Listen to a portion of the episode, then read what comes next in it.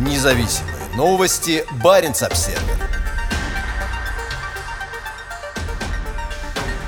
Группировка «Анонимус» блокировала сайты Минобороны, Russia Today и Кремля.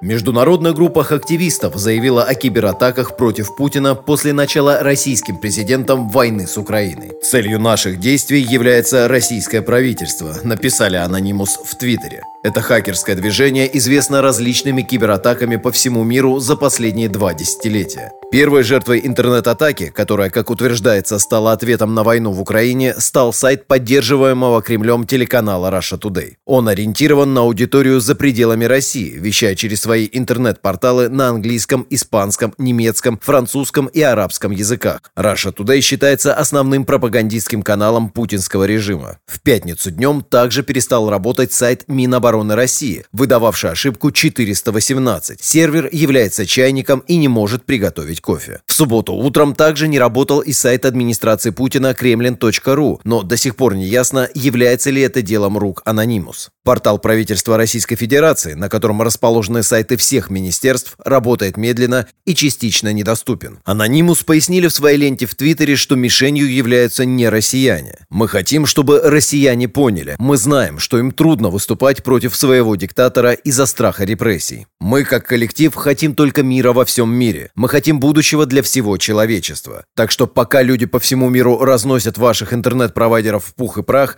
поймите, что это целиком и полностью направлено на действия российского правительства и Путина. Хакеры пишут, что активизируют кампанию против путинского режима. Мы убеждены, что санкции против преступного режима Путина не принесут никакого эффекта. Анонимус сегодня днем усилит кибератаки на Кремль. Владимир Путин начал массированное военное наступление на Украину в четверг. Сообщается, что утром в субботу российские войска находились на окраине Киева, но встречали сильное сопротивление. Поступали сообщения о тяжелых боях.